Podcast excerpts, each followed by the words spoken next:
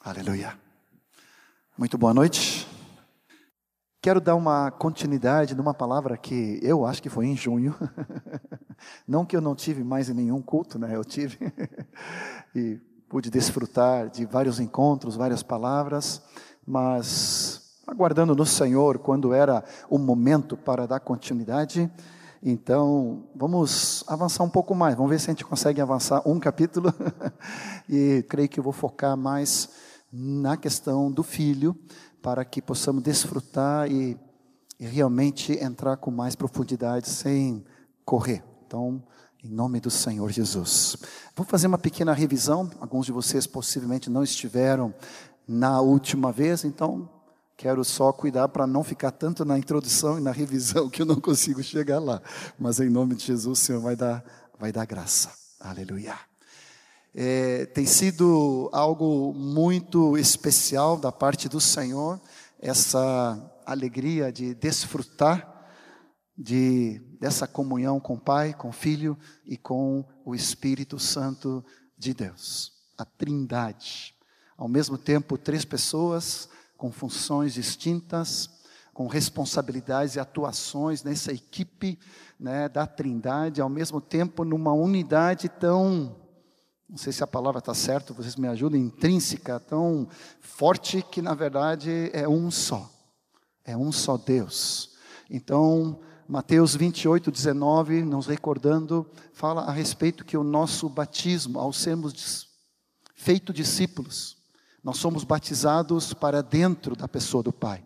Nós somos batizados para dentro da pessoa do Filho. E nós somos batizados para dentro da pessoa do Espírito Santo.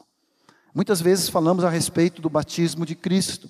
E na nossa catequese, Gálatas 3:27, nós sabemos de cor que todo aquele que é batizado em Cristo, de Cristo é revestido, e isso está certo. Certamente vão entrar um pouco mais sobre isso, mas ao mesmo tempo, ao, a palavra, ao nos designar que nós somos batizados no nome, na pessoa, no caráter, na personalidade do Pai do Filho e do Espírito Santo não é só no Filho que nós somos incluídos, mas na verdade, de uma forma extraordinária, misteriosa, sem explicação, também somos partes do Pai e somos partes do Espírito Santo de Deus, claro que é através do corpo de Cristo, que é a sua igreja, e através da pessoa de Cristo, né, que é a expressão visível do Pai e também do Espírito Santo de Deus. Algo que eu mencionei que me ajudou muito foi essas palavrinhas para entender que tudo vem do Pai e tudo também volta para Ele. Então, tudo procede de Deus e tudo também retorna para Ele. Ele é o fim de todas essas coisas. O Filho, ele tem uma expressão majestosa que tudo é através dele, por meio dele. Ele é o mediador entre Deus e os homens, ele é que realizou uma tão grande salvação, ele foi, como nós vimos aqui, encarnado, né? ele veio ao mundo, ele tomou forma de homem, toda, todo o propósito de Deus foi manifesto através da pessoa de Cristo Jesus. E onde entra a bendita, maravilhosa pessoa do Espírito Santo? É o querido Espírito Santo que opera tudo que nasceu no coração do Pai, tudo que o Filho realizou, na morte, na ressurreição, na exaltação, aguardamos a sua vinda. O Espírito Santo, eu tenho chamado dessa forma, me perdoa a minha limitação em português, mas como se fosse um agente de Deus em nós. É Ele que opera tudo que o Pai planejou, não só na mente, mas principalmente como fruto do amor do seu coração, que o Filho realizou na encarnação, na sua vida perfeita e irrepreensível, uma obra tremenda e grandiosa, ele morreu pelos nossos pecados, ele ressuscitou, ele foi exaltado e nós estamos aguardando, Maranata, ora vem, Senhor Jesus. Estamos aguardando a sua volta. Tudo é por meio de Cristo. E o Espírito Santo agora é nele através da pessoa do Espírito, o Consolador, o Paráclito, que vem operar em nós esta realidade. Então, às vezes pode nos dá um nó, porque nós não sabemos, é, isso é operação do Pai, isso é operação do Filho, isso é operação do Espírito, e às vezes didaticamente podemos separá-los, e até a nível de pregação, mas na verdade eles são inseparáveis. Amém? É tremendo. Eu quero te convidar para a maior aventura da vida, e não somente essa aqui, mas por toda a eternidade. O amor e a comunhão com o Pai, o amor e a comunhão com o Filho, e o amor e a comunhão com a pessoa do Espírito Santo. Só para dar um dos textos para recordar, por exemplo, Tito 3. Quando ele fala sobre isso, é interessante que ele traz essa manifestação salvadora, tanto do Pai, como do Filho, como do Espírito Santo de Deus. Tito, capítulo 3, versículos 4 a 6, vai dizer então que dessa forma o Senhor operou. Quando, porém, manifestou a benignidade de Deus, e aqui é Deus Pai, nosso Salvador e o seu amor para com todos. Não por obras de justiça praticadas por nós, mas segundo a sua misericórdia, Ele, Deus o Pai, nos salvou, mediante o lavar regenerador, uma outra versão fala salvador e renovador do Espírito Santo. Ou seja, Deus Pai, Salvador, aqui fala da atuação em nós, do Espírito Santo nos lavando, nos regenerando e nos renovando, ou seja, traduzindo, nos salvando, que Ele derramou sobre nós ricamente, por meio de Jesus Cristo, nosso Salvador. E isso confirma no versículo 11 do capítulo 2, por quanto a graça de Deus manifestou salvadora a todos os homens, e ele continua dizendo, aguardando a bendita esperança e a manifestação do nosso grande Deus e Salvador, Jesus Cristo. Enquanto isso, o Espírito Santo nos discipula para que, renegadas a impiedade e as paixões mundanas, vivamos no presente século sensata, justa e piedosamente. Aqui nesses dois textos, tu encontra a operação do Pai, a operação do Filho e a operação do Espírito Santo. De novo, eu quero te desafiar em fé. Eu quero semear uma semente de santa expectativa, porque é nessa dimensão que eu estou vivendo todos os dias. Às vezes me esqueço, às vezes me distraio, às vezes é, é tanta coisa que acontece que a gente dá uma, né, dá uma desligada assim, e, e, aí baixa a cabeça e começa a ver os problemas. Às vezes a gente olha demais para a gente mesmo e aí desanima mesmo. e às vezes a gente olha para os outros e aí a gente tende a ficar muito crítico, muito negativo, muito pessimista. Mas quando nós olhamos o Pai, o Filho, o Espírito Santo e somos chamados para essa santa comunhão, o nosso chamado dentro do propósito eterno é comunhão com o Pai, é comunhão com o Filho e comunhão com o Espírito Santo. Amém? Se tu quiser, só para catequese, coloca a mão no teu peito, no teu coração, só para mexer um pouco contigo e se quiser fechar os olhos ou não, mas diga comigo numa confissão de fé, o meu chamado. Diga mais alto, o meu chamado. Dentro do propósito é comunhão com o Pai, é comunhão com o Filho e é comunhão com o Espírito Santo. Eu quero de todo o coração. Aleluia. Que alegria, Senhor. Assim como individualmente, como discípulos, nós somos chamados a essa comunhão, individualmente, pessoalmente, num relacionamento experimental, pessoal, profundo, verdadeiro com o Pai, com o Filho e com o Espírito Santo. O Pai, o Filho e o Espírito Santo nos incluíram dentro da sua amada igreja. E as expressões, vamos dizer assim, mais, mais declaradas do que a igreja é, não somente são símbolos, não somente são figuras, na verdade a palavra de Deus afirma que a igreja é a família de Deus. A igreja é o corpo de Cristo. E a igreja é o templo do Espírito Santo de Deus. Eu vou dizer de novo, porque às vezes nós dizemos, acrescentamos coisas ou tiramos coisas da palavra, que a palavra não nos permite tirar nem acrescentar. E a palavra não coloca que nem a ceia é uma simbologia, mas é uma realidade espiritual. E às vezes alguns rateiam nisso ainda, né? Porque pensa que apenas é um cerimonial, é apenas uma ilustração, né? Ou uma simbologia, mas a palavra fala que o pão que comemos é o corpo de Cristo. O sangue que bebemos do cálice da bênção é o sangue de Cristo. Não me pergunta como, aí pertence a Ele, mas eu sei que é.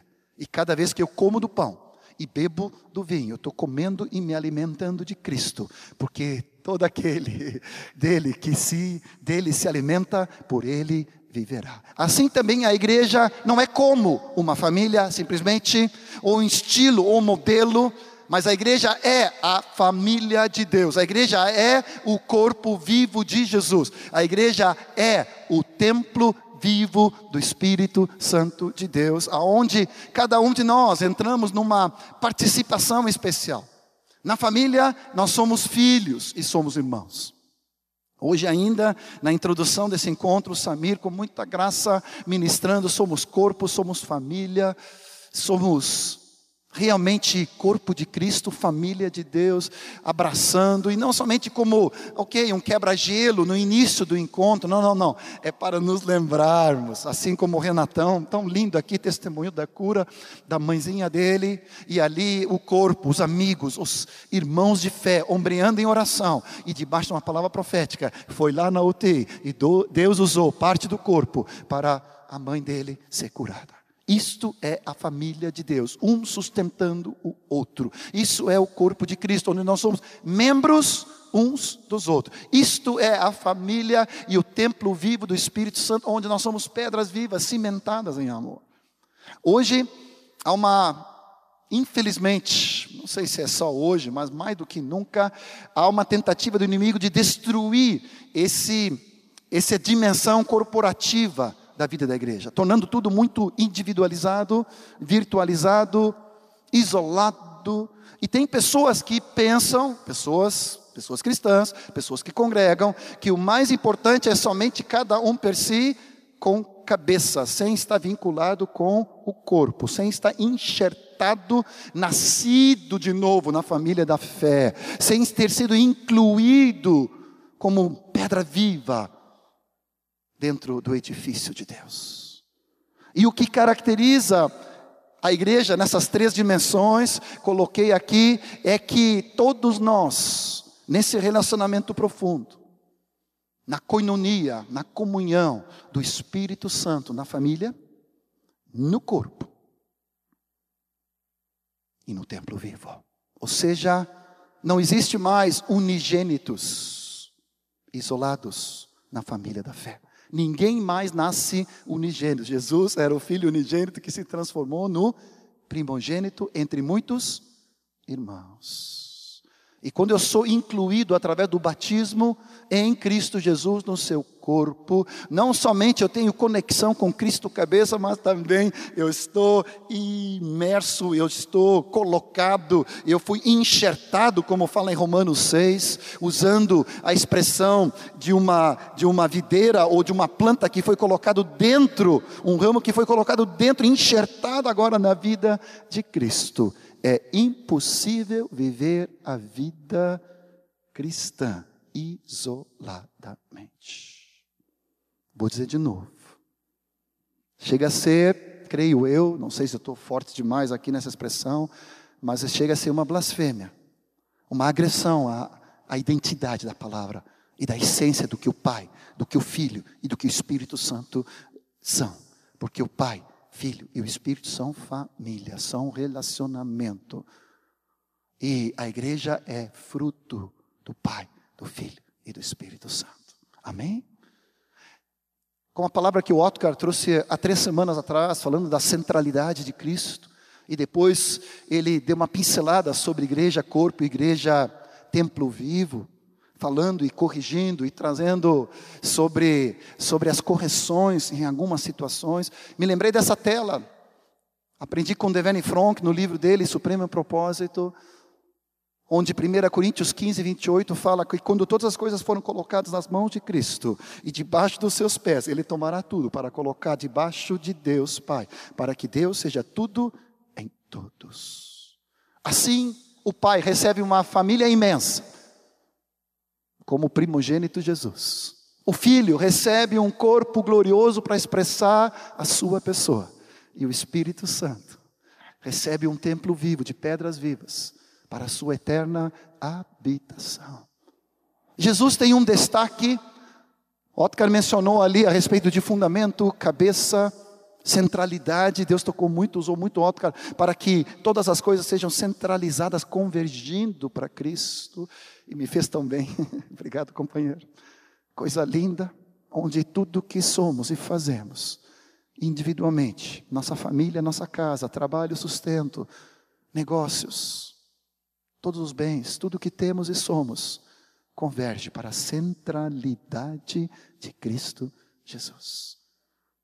Jesus, ele é o primogênito na família. Jesus, ele tem o destaque de ser cabeça na sua igreja viva no seu corpo, ele é pedra angular, a pedra de destaque na sua casa espiritual. Dessa maneira, os três, o Pai, o Filho e o Espírito Santo, recebem honra, glória e satisfação eterna.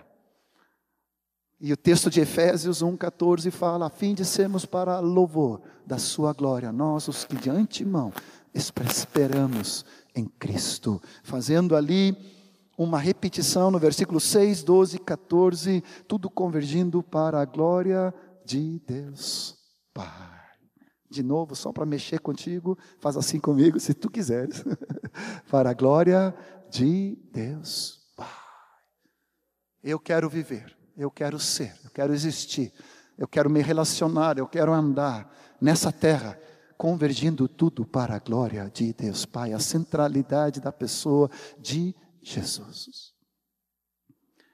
A igreja de Deus Pai, através da pessoa de Cristo, na comunhão do Espírito Santo, colocamos algumas características e algumas palavras-chave, lembrando de que nessa amada igreja, o Senhor nos faz pertencer a ela, não somente congregar ou ir ou assistir um encontro.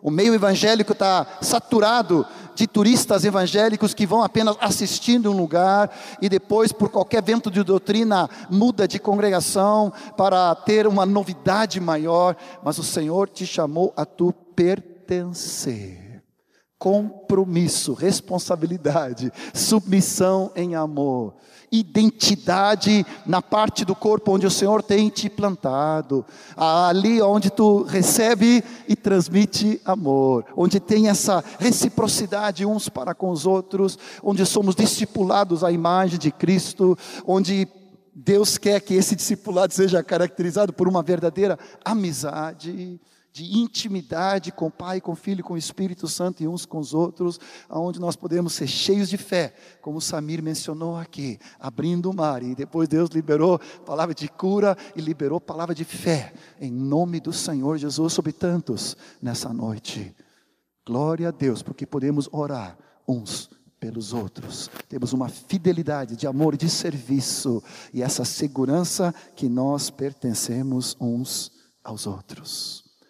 Nosso privilégio como família, Deus nos levou no último encontro, e é interessante que eu nunca consegui passar desse ponto aqui, nas outras vezes que eu tenho ministrado, porque é tão forte amor de Deus Pai, a questão da nossa identidade, a questão de clareza de que o nosso alvo é para os braços do Pai. Na casa do meu Pai há muitas moradas. O próprio Jesus falou: Eu vim do Pai, vim para o mundo tudo Deus entregou nas minhas mãos. E eu volto para o Pai.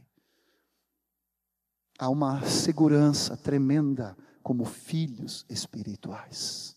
E essa motivação que Deus vai purificando nosso coração. E como é lindo ver discípulos descomplicados, discípulos curados, discípulos saturados com uma única motivação: tudo para a glória de Deus Pai onde necessidade de reconhecimento, necessidade de valorização é, negativa, nós devemos honrar e valorizar uns aos outros. Você sabe o quanto eu busco isso no Senhor, mas nunca pode ser uma cobrança minha interior por ter um buraco negro de rejeição, de, de insegurança.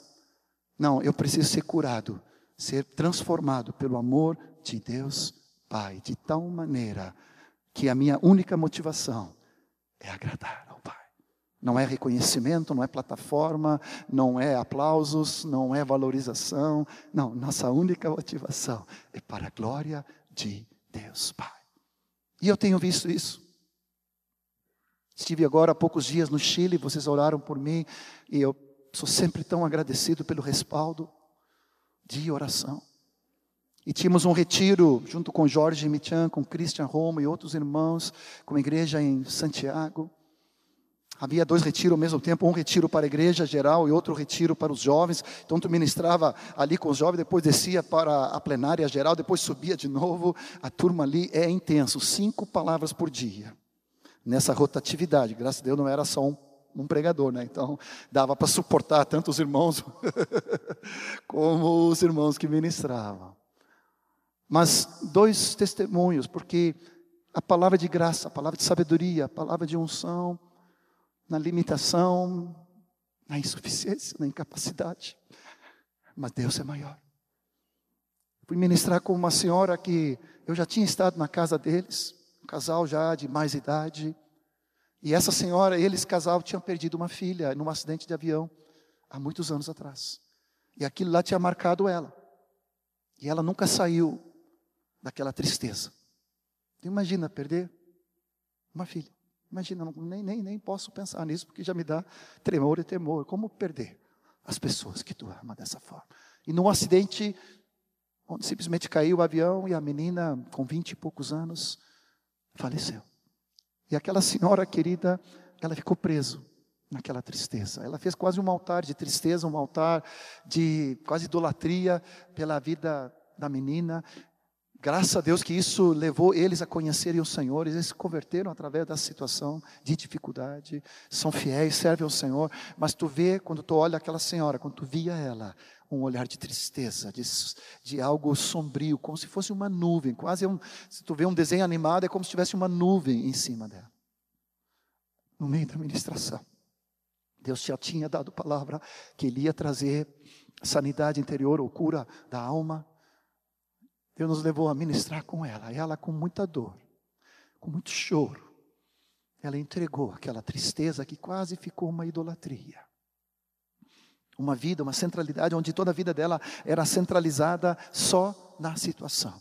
Em vez de entregar para o Senhor, deixando as coisas e ir adiante, eu não estou dizendo isso com leviandade, mas nós não podemos ficar presos em nenhuma situação, nós precisamos estar livres para servir o Senhor.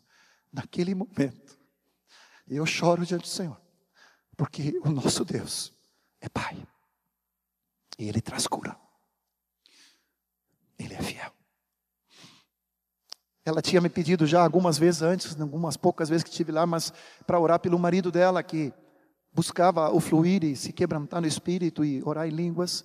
E eu já tinha orado, acho que umas quatro vezes por ele, ele não tinha fluído, mas naquela tarde, ministrando, Deus me deu uma palavra de fé, apontei para ele disse: Hoje basta, acabou a tua espera, hoje tu vai fluir em línguas.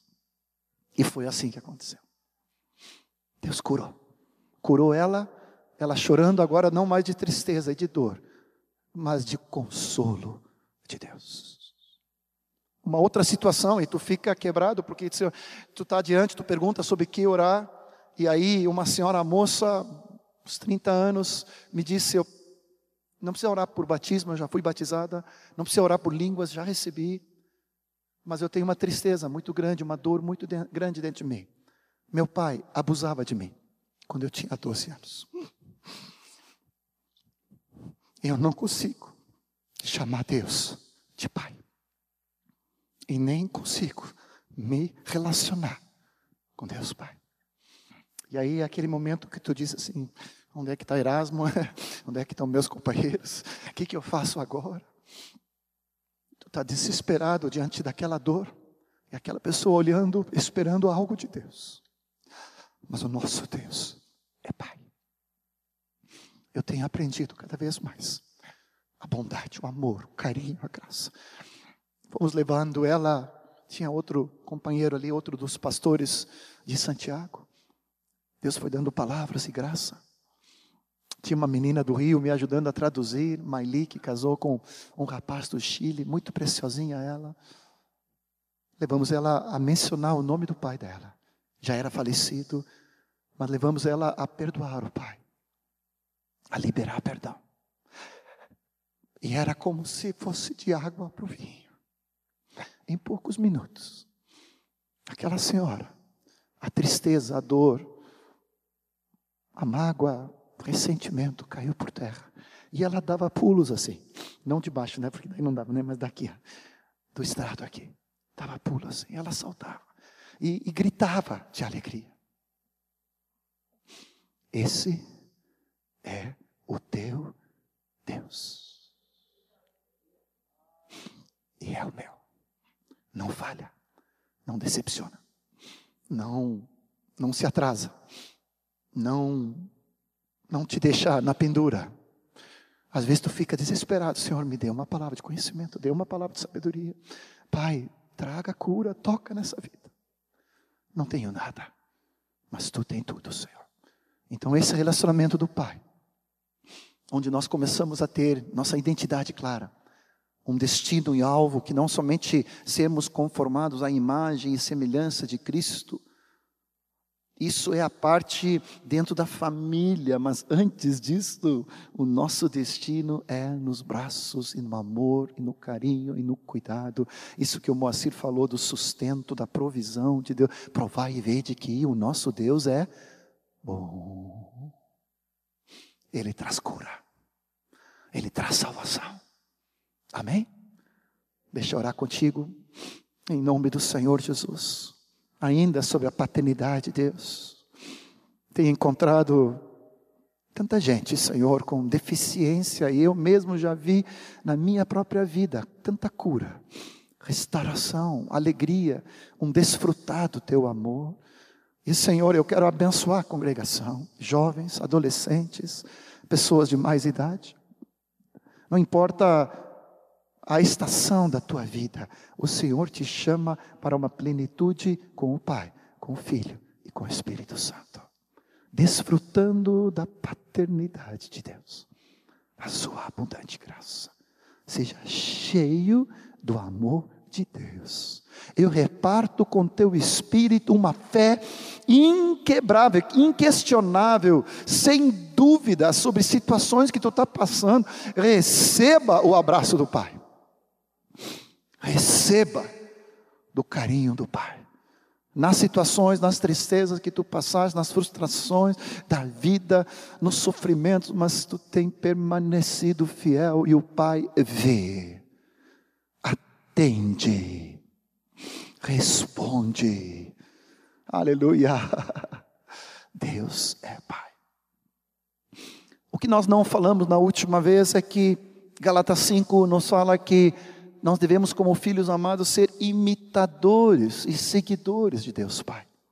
E o que Deus nos chama para cada um de nós, como congregação, como discípulos na casa, no discipulado, como família de Deus, como templo vivo e como corpo de Cristo. Ele quer nos levar, conforme fala em 1 João 2, 12 a 14, que é um texto que acho que ministro quase todas as vezes que fala algo sobre discipulado, jovens, ou melhor dizendo, filhinhos, jovens e pais. Que Deus quer é de filhinhos, tecno, recém-nascidos, recém-convertidos, começando na fé, possamos crescer através da palavra Podemos, possamos crescer através de aprendermos a vencer o maligno e as suas astutas ciladas. Junto com a palavra de Deus, vamos crescendo como jovens, como adolescentes, vendo essa galera fazendo teatro. Glória a Deus, que coisa linda que possamos ter dezenas e centenas de equipes entrando nas escolas, entrando na fase, entrando no presídio, entrando né, nas casas lares, em cada parte. Jovens que aprendem que a palavra de Deus nos torna fundamentados e fortes mas aonde também crescemos para esse estágio de filhos maduros, no grego, uios, e de novo recomendo o livro do Supremo Propósito, do Deverne Fronk, de vez em quando eu volto para ele, acho que já li exageradamente 500 vezes, né? Mas o Erasmo, desde nossa gurizada, já nos colocou na mão. E eu me lembro o Erasmo dizendo uma vez que se ele fosse escrever um livro que ele gostaria de ter escrito, era esse. E eu entendo. Cada vez que eu leio, eu recebo nova revelação e eu digo, Senhor, como é que eu não vi isso antes? Porque é um novo óleo, uma nova, um novo bálsamo. O Senhor quer de todos nós que todos, quanto ao tempo decorrido, como fala lá em Hebreus 5, 12 a 14, depois de Hebreus 6 também, quando fala nos fundamentos, isso vamos fazer se Deus quer permitir, nós precisamos crescer de filhinhos para jovens e para pais. O teu chamado espiritual é que haja maturidade maturidade de Deus em cada um de nós e não somente sejamos consumidores, mas sejamos praticantes. Já vai o aplicativo baixando e usando, mas também praticantes de toda boa obra que o Senhor nos chamou, atendendo, sendo imitadores de Deus, assumindo novos filhos espirituais. Amém? Antes de entrar no corpo, mais uma vez, se tu quiser levantar tua mão em fé, te apresentando ao Senhor, dizendo para o Senhor: Senhor, eu quero crescer.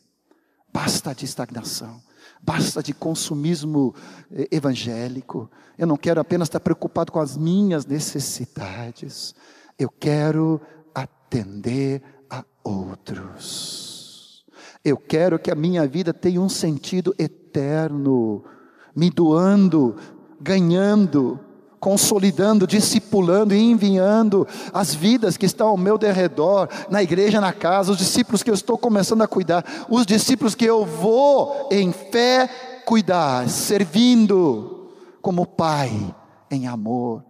Eu me apresento essa noite. Eu quero ministrar fé no teu coração. Eu quero ministrar ânimo. Eu quero ministrar desafio. Não há outra alegria maior do que a paternidade e a maternidade espiritual, junto com a maternidade espiritual e física e né, natural. Mas, se alguns de nós não podemos ser pais ou mãe, mães naturais, podemos todos sermos pais e mães espirituais. Amém? Todos. E não é poucos, é muitos. Ismael me falou que ele e a Rita já têm dez netos. E estão orando por mais dois ainda, para completar os doze, que já é um número bíblico. Eu gostei, eu vou, eu vou seguir teu exemplo. Eu, eu, eu, gostei do modelo. Então, gurizada, se preparem, né? Olha só, paizinho, olha, né? Doze é um número bom. Meus pais tiveram seis, dois pares de gêmeos, eu sou um deles. Então, às vezes, dá para vir de lambuja assim, vem dois de tacada, quem sabe? Já estou cheio de alegria pelo Davizinho, pela Estherzinha e pelo, e pelo Felipe. Cheio de alegria. Mas eu fico pensando como serão os outros já. Parece insaciável, né? O Mike diz, pai, menos, né, pai? Não, é mais. É uma grande família de muitos filhos e netos.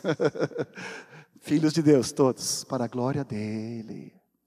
Amém, amados? Semelhantes a Jesus. Dá-me filhos, dá-me vidas.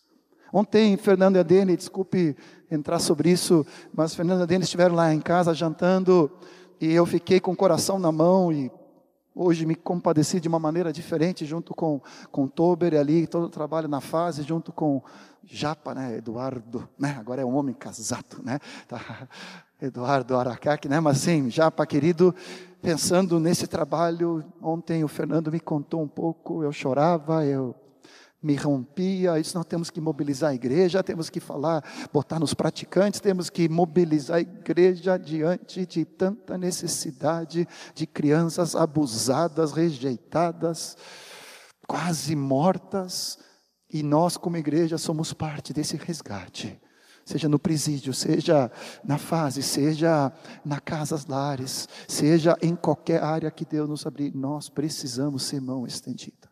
Amém? Amém? Podemos fazer muito mais, amados. Podemos fazer muito mais. Ah, trabalho para todos. Se alguém não sabe como servir, fala hoje com os irmãos aqui. Se apresenta. Tem trabalho lá em Viamão? O setor de Viamão precisa focar ali, precisa se apresentar em nome de Jesus para toda boa obra. Eu ia falar sobre o corpo, vou falar sobre o corpo. Nosso privilégio no corpo de Cristo. Estamos indo bem.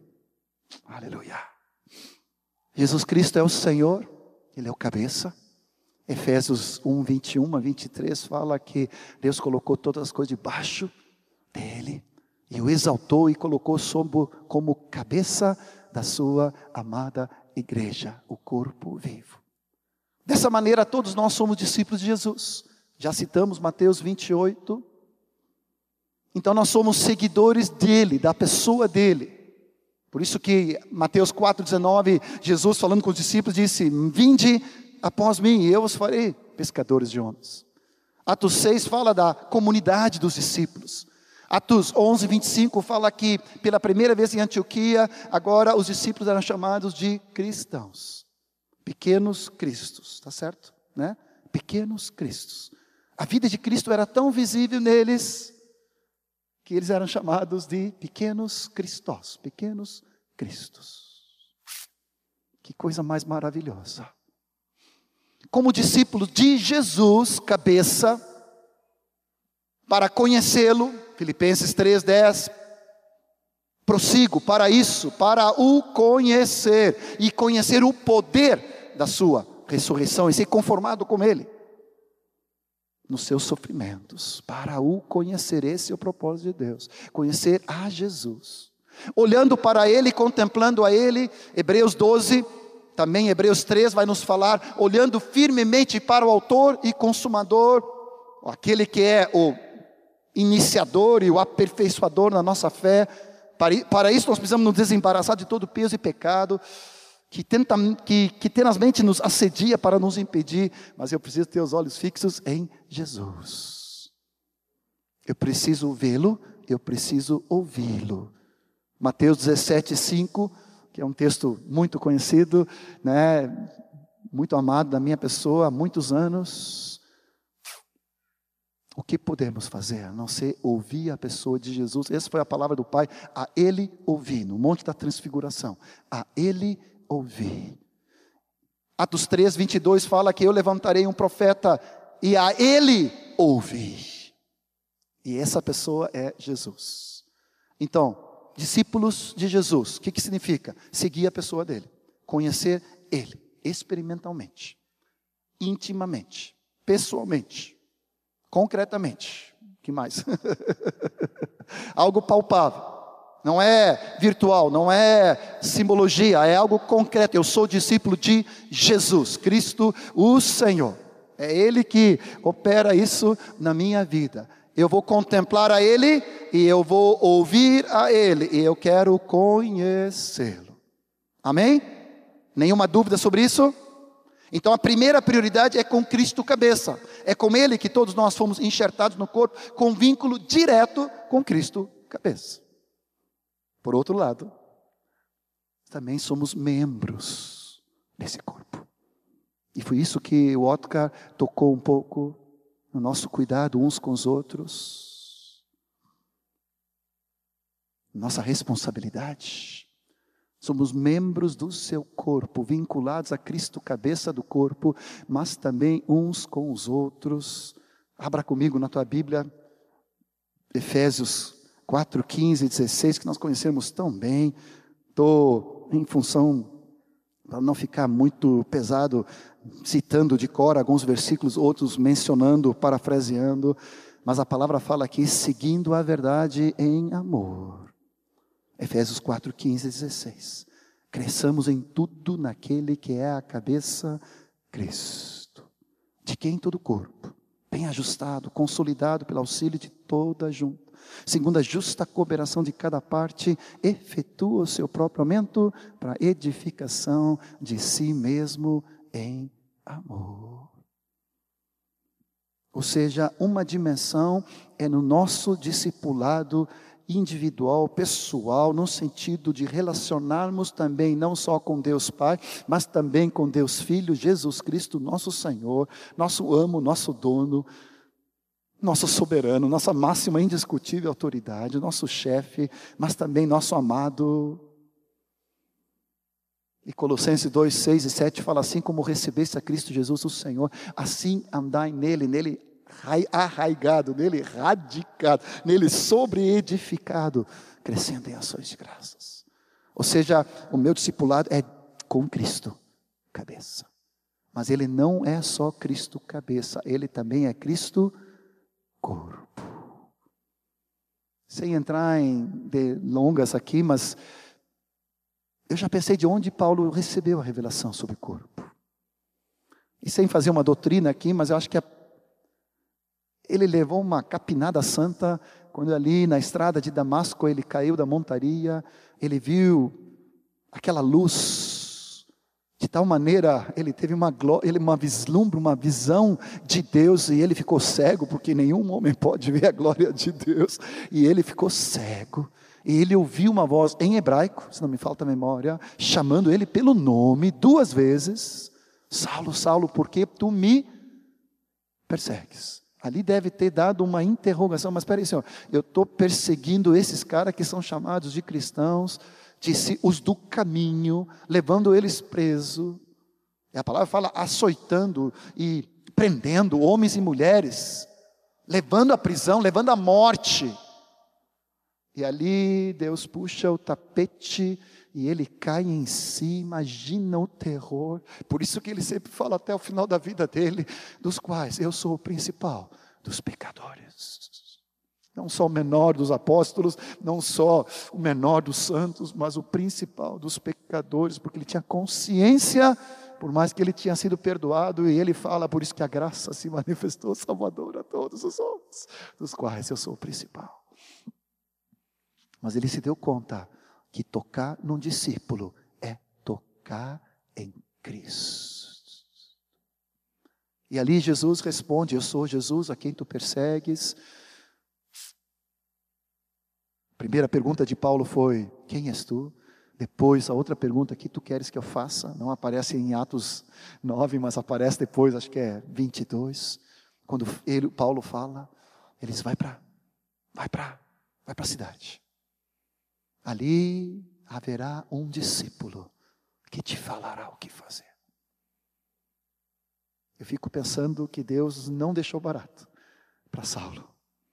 Ele não teve as epístolas descendo do terceiro céu direto, não teve uma revelação somente direto do céu sobre todo o propósito, igreja, ele teve que esperar, orando e jejuando por três dias, que Ananias entrasse e dissesse o que ele devesse fazer. E impondo as mãos, ele foi curado. Impondo as mãos pelo corpo de Cristo, ele foi cheio do Espírito. E impondo as mãos, o Saulo, um discípulo em Samaria, ali em Damasco, pôde batizá-lo. E eu fico rindo, né? Porque em Atos 22, 16 fala: Por que demoras? eu sempre penso na ironia. Por que demoras. E Saulo deve ter pensado: como assim demorar? Faz três dias que eu estou enfurnado nesse quarto. Não tem água e não tem quem me batize. Agora ele me cobra que eu estou demorando muito. Só para tu saber que o batismo não é opcional. Se tu ainda não foste enxertado no corpo de Cristo, saindo das trevas para a luz, para ser cheio do Pai, do Filho e do Espírito Santo, vem correndo para ser batizado. Amém? Mas ali eu creio que Saulo recebeu a primeira revelação de que a igreja é o corpo de Cristo. Eu te pergunto, nessa noite, tu já tens revelação da igreja corpo? Ou tu trata a congregação e a igreja como outros, não te vendo dentro? A igreja tem defeitos, a igreja tem problemas, e tem. estamos em formação, em maturidade diante do Senhor, estamos crescendo diante do Senhor. Mas a igreja somos nós. Amém? E nós estamos aliançadas, seguindo a verdade em amor, crescemos em tudo como bem vinculados, bem aliançados. A segunda pergunta, ainda no corpo: o teu vínculo é real? É funcional? É prático? é verdadeiro? Ou é nominal? Por status, pro forma? Ou é verdadeiro? Há um compromisso de todos nós para, seguindo a verdade em amor, cresçamos em tudo. Eu sou discípulo de Jesus, mas eu também sou cuidado no corpo. É um privilégio. Amém? Nunca, jamais permita que esse privilégio se torne algo rotineiro, se torne algo cotidiano no sentido de pouco valor. Assim como nós precisamos valorizar o nosso casamento, a esposa, nossos maridos, nosso marido, os filhos, e os pais dos filhos e os filhos dos pais, não considerar óbvio, mas todos os dias dizer: Eu te amo, eu te valorizo, tu é precioso, tu é preciosa, tu é querida, como eu sou feliz pelo presente que Deus, te, que Deus me deu através da tua vida. Não considerar óbvio, assim também o teu vínculo no corpo. Valorize, honre, expressa, sirva. Se não está no padrão de Cristo, torna efetivo. Vai atrás. Amém? Não seja nominal, não seja fictício, não seja virtual. Quanto tempo? Ah, eu me congrego e, é, no WhatsApp. Estou na igreja do WhatsApp, tá? Eu estou ali, firme. Não basta. Que bom que podemos usar as mídias. Mas eu preciso do abraço, eu preciso do toque, eu preciso do olhar, eu preciso do choro, eu preciso das mãos estendidas, eu preciso de um café né? e de uma picanha, né? Eu preciso, eu preciso ser acolhido na tua casa, como tu precisa ser acolhido na minha casa. Pertencemos uns aos outros, somos família de Deus, somos corpo. E o mais precioso que o Senhor tem nos dado como igreja, nós não podemos tornar leviano. Amém? De quem é a responsabilidade? Ah, do presbitério, sim, também. Ah, dos discipuladores, sim, também. De quem é a responsabilidade? Minha. Sou discípulo de Jesus. Sou responsável pela minha vida. Eu vou prestar contas a Deus pela minha vida. E eu vou usufruir de tudo que eu posso ter nesse corpo de Cristo, que é a sua amada igreja, em nome do Senhor Jesus. Nesse corpo nós aprendemos a servir nos dons do Pai, do Filho e do Espírito Santo. Isso é outra pregação. e somos formados à imagem e semelhança de Jesus. Gálatas 4,19 fala: De novo tenho dores de parto, até ser Cristo formado em nós. E eu te confesso que muitas vezes tem situações que me atingem muito. Quando eu escuto autoritarismo, controle, manipulação, um discipulado abusivo ou frouxo ou e não existente, irresponsável. Te confesso que me dá um desespero. Deus não nos chamou para isso. Temos uma herança. E nós precisamos crescer em tudo, naquele que é o cabeça, Cristo. Eu preciso crescer no caráter de Cristo na minha vida. 1 João 2,6 fala: aquele que diz que permanece nele, esse também deve andar assim como ele andou. Faz parte da catequese, livreto. Amém? Assim como ele andou, assim como ele é. O amor dele, a bondade dele, a fidelidade dele, a mansidão dele, a doçura dele, a humildade dele, a simplicidade de Cristo, eu quero. Não é somente caráter, mas também é carisma e serviço. Atos 10, 38, repetindo a catequese, como Deus ungiu a Jesus de Nazaré com o Espírito Santo e poder. O qual andou por toda parte, fazendo o.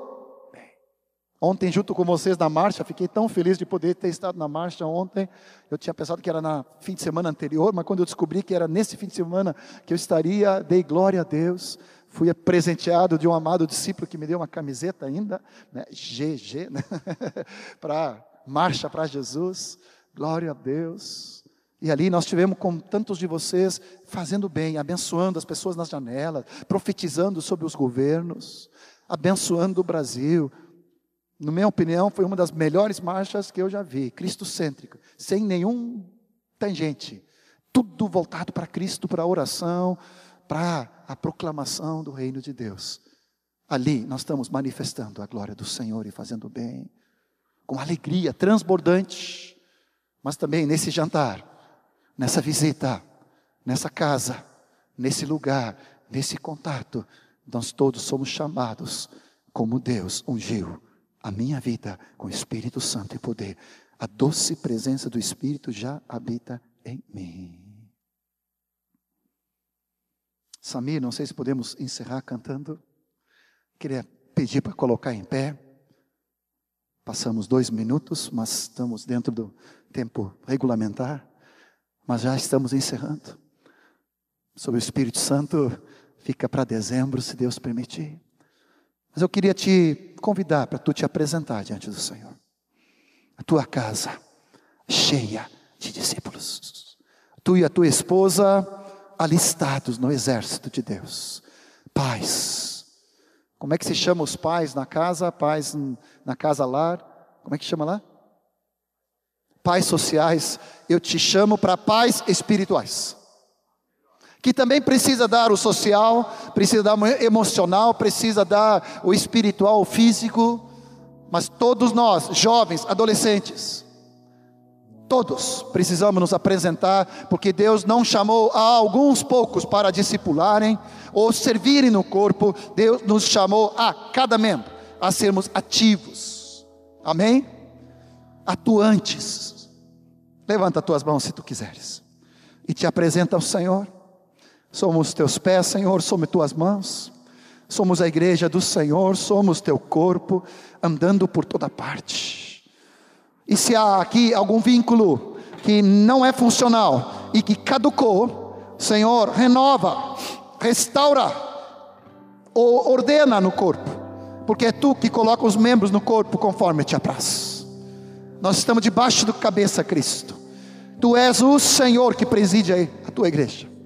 E nós queremos todos sermos supridos, mas nós também queremos suprir a outros. Queremos receber, mas também queremos dar.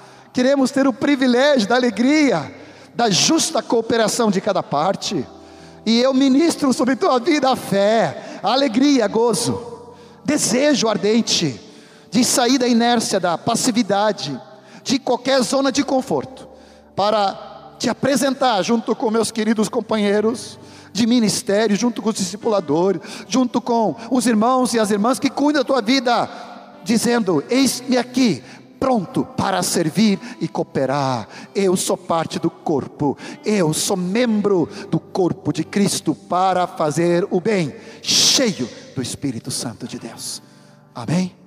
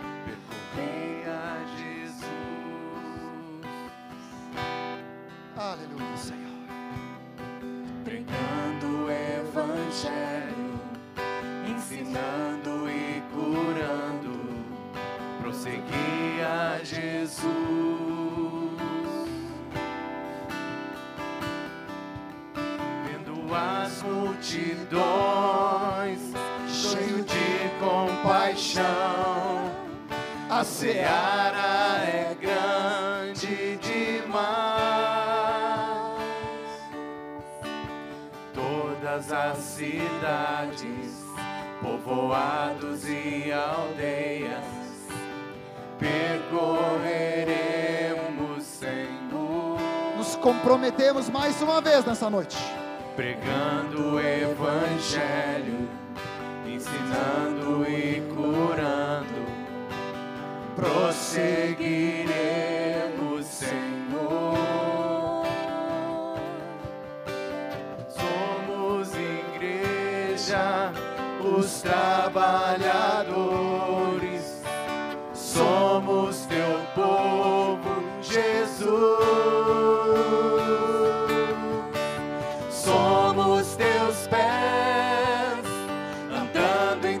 curando, abençoando, somos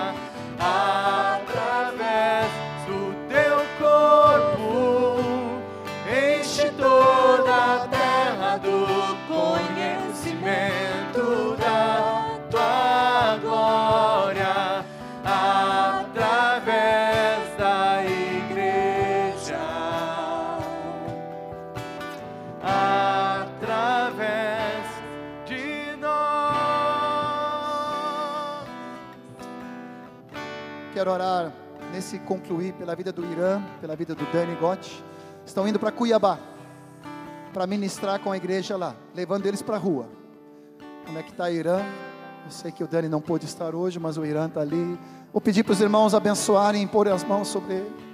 Hoje o Daniel Rockward, da Raquel e da Laurinha, foi para Mannheim para preparar a ida em janeiro para lá, definitiva. Ali em Mannheim há um, uma- um grupo, uma igreja na casa muito linda começando. Muito linda. A Manu que vem para o casamento dela, agora dia 8, acho que é 8, né?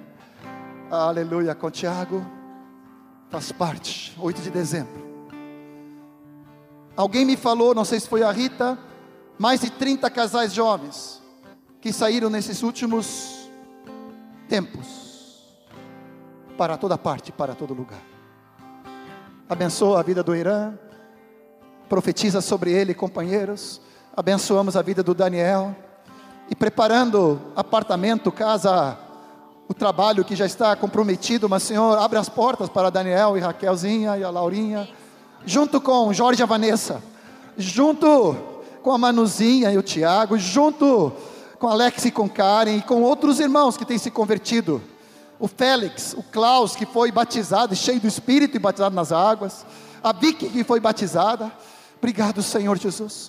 Nós profetizamos a tua abundância sobre a vida do Irã, sobre a vida do Dani, ali em Cuiabá, nesses dias, mobilizando a igreja, servindo ali para fé, para impor as mãos, para cura, sinais, mandando os demônios embora, em nome do Senhor Jesus. Nós não queremos estagnar, nós queremos avançar. Seja na Cidade Baixa, seja em outras cidades, seja no nosso trabalho essa semana, seja no nosso emprego, na nossa casa, na nossa rua. Nós queremos ser pés, mãos, boca e olhos de Jesus. Te abençoamos em nome de Jesus. Irmãos, uma mais uma coisinha, coisinha não, algo importante. É, o Ion nos lembrou que por causa da paternidade temos, entre outras coisas, segurança. E talvez seja a nota mais clara para nós que somos fracos, né? A segurança que temos no Senhor.